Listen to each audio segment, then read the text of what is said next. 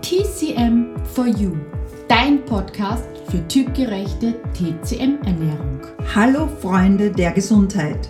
Wir sind Claudia und Claudia von TC Quadrat M und in diesem Podcast begleiten wir dich auf deinem Weg zu mehr Gesundheit, Energie und einem besseren Körpergefühl. In der heutigen Podcast-Folge geht es um ein ganz spezielles Thema in den Wechseljahren, nämlich die Trockenheit. Trockenheit in den Wechseljahren. Viele Frauen leiden besonders in dieser Zeit des Umbruchs an Trockenheit. Sei es Trockenheit in der Kehle, in der Nase, der Haut und Haare oder im Vaginalbereich. Warum das so ist und was Frau dagegen aus Sicht der TCM tun kann, das erzählen dir wir jetzt. Was passiert einmal in der Phase der Wechseljahre, also der Menopause? Generell müssen wir mal sagen, dass nicht alle Frauen unter Trockenheit leiden. Es sind vor allem die Damen, die schon vorher aus Sicht der TCM, also aus Sicht der traditionell chinesischen Medizin, einen Blutmangel, Säftemangel oder sogar einen Yin-Mangel haben. Und das verstärkt sich vor allem in dieser Phase der Wechseljahre. Denn wenn die Menstruation versiegt, also der Dau des Himmels, dann hat man keinen Überschuss mehr an Blut. Und auch das Blut nährt natürlich die Schleimhäute, die Haut, die Haare und so weiter, genauso wie das Säfte weniger werden oder auch nicht dorthin verteilt werden können. Und eben genau das ist auch bei manchen die Ursache für die Trockenheit eben, dass die Zirkulation, die das Qi und Blut quasi Säfte bewegt werden und verteilt werden, weniger ist. Und bitte bedenkt, dass die Schleimhäute durch eben Säfte, Blut und Yin beziehungsweise auch Essenz feucht gehalten werden. Und genau diese Essenz nimmt eben auch ab und zieht sich von der Peripherie her zurück. Die Nichtverteilung oder auch von der Peripherie zurückziehen an Säften, Blut und Yin zeigt sich folgendermaßen im Körper. Trockenheit von Nase und Hals. Viele Damen bemerken plötzlich in diesen Wechseljahrphasen, dass sie allergisch reagieren auf Pollen, Tierhaare oder auch auf Staub. Und dafür gibt es natürlich immer verschiedene Gründe und Ursachen, aber eine, die dazugehört, ist wirklich diese Menopausephase, da die Säfte nicht mehr die Lungen und die Lungenfunktionskreis ordentlich befeuchten. Und dadurch können pathogene Faktoren eben wie Pollen und Tierhaare etc. den Körper bzw. die Lunge reizen. Es gibt aber auch noch eine weitere Form von Trockenheit, besonders in den Wechseljahren, nämlich die Trockenheit von der Kehle. Und die macht sich oft durch dieses permanente Räuspern bemerkbar. Und die Damen merken es oft nicht. Es ist so ein schleichender Prozess und es wird dann zur Gewohnheit. Und oft fällt es nur Freunden auf, die dich länger einfach nicht mehr gesehen haben und sich denken, ha, was haben die jetzt auf einmal? Und das Problem ist, dass hier eben auch Wasser trinken nicht hilft, weil das wirkt in dem Sinne viel zu wenig befeuchtend. Die Trockenheit von Haut, Haaren und Nägel, die sehr, sehr häufig in den Wechseljahren auftritt, ist ein Thema des Blutes und natürlich auch der Säfte, aber vor allem des Blutes.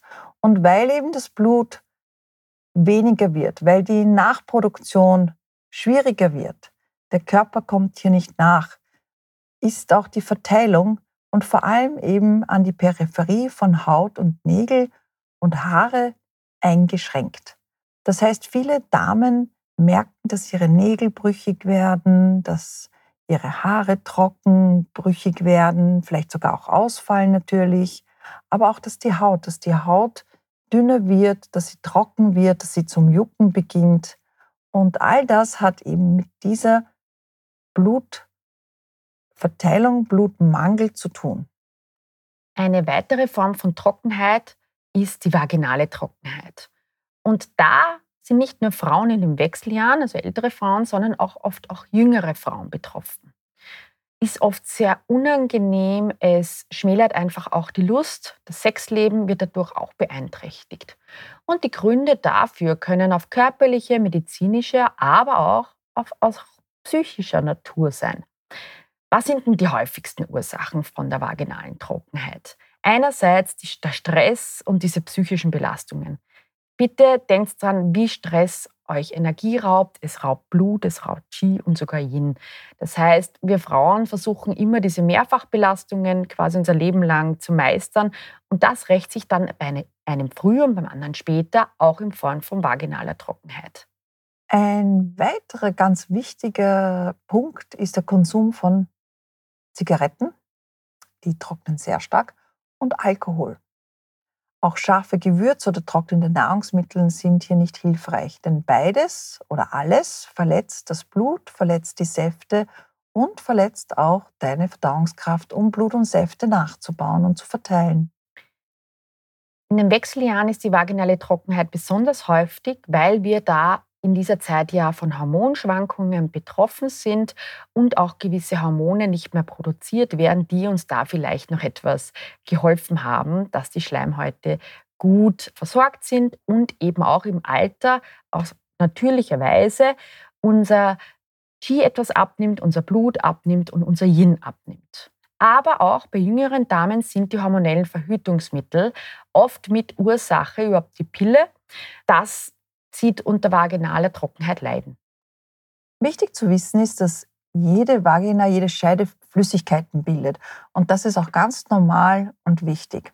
Und es soll auch ein bestimmtes Klima, Scheidenklima vorhanden sein.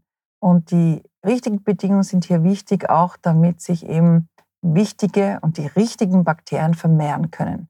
Ist das nicht der Fall, hast du Schmerzen oder Juckreiz oder eine sehr trockene Scheide, ist es auch gut abzuklären, ob du dich deine Scheideninfektion vielleicht hast. Und hier gibt es Selbsttests, aber am besten auch beim Arzt abklären.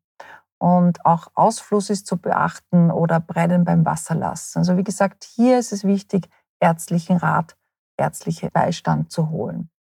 Was kannst du nun tun, um Trockenheit zu vermeiden besonders auch bei vaginaler Trockenheit. Hier ist es einmal wichtig, dass wenn du häufig badest, schwimmen gehst, überhaupt in chlorhaltigem Wasser, dass du weißt, dass dies zur Austrocknung der Haut und auch besonders eben im Intimbereich führen kann. Wichtig sind auch zu beachten, welche Seifen oder Duschgels du verwendest, weil die können nämlich den Säureschutzmantel der Haut angreifen. Auch Intimpflegeprodukte, Enthaarungscremes und Parfums sind hier besonders reizend. Und wie gesagt, generell sollte man im Intimbereich auf kosmetische Substanzen verzichten, die eben zu Hautreizungen führen können. Was ja auch noch wichtig ist, wenn du noch deine Menstruation hast, dann bitte vorzugsweise Binden statt Tampons benutzen. Die Menstruationstasse ist auch noch eine Möglichkeit, denn Tampons saugen auch noch die restliche Feuchtigkeit im vaginalen Bereich auf. Wenn du eh schon wenig hast, ist es dann relativ schwierig. Und jede übertriebene Intimhygiene verletzt natürlich dein Gleichgewicht und führt zu Infektionen, Irritationen der Haut und trockene Haut.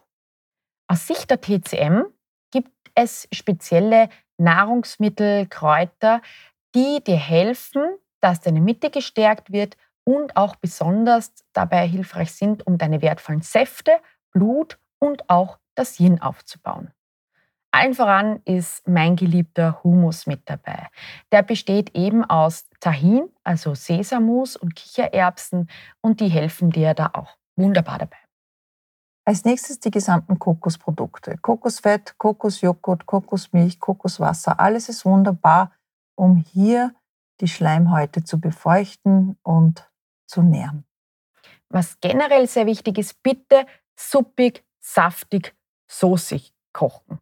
Also vermehrt Suppen einsetzen, vermehrt Eintöpfe mehr nehmen, gerne dämpfen, garen, im Wok nur sanft mit Saft braten. Auch milde Currys sind hier sehr wertvoll.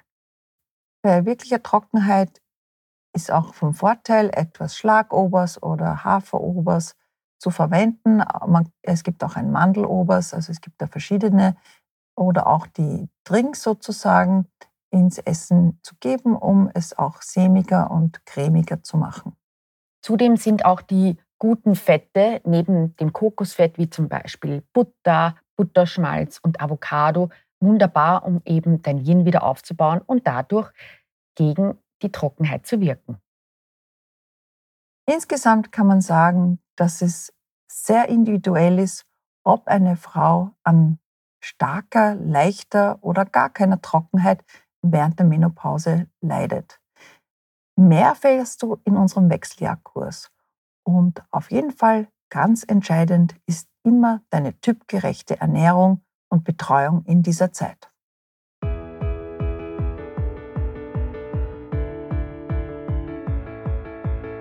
Wir hoffen, dir hat diese Folge gefallen. Abonniere gerne unseren Kanal und teile ihn mit deinen Freunden. Wir wünschen dir nun eine wunderschöne Zeit und bis zu unserer nächsten Podcast-Folge. Denk dran, alle Schätze sind in dir und in diesem Sinne, bleib, bleib gesund.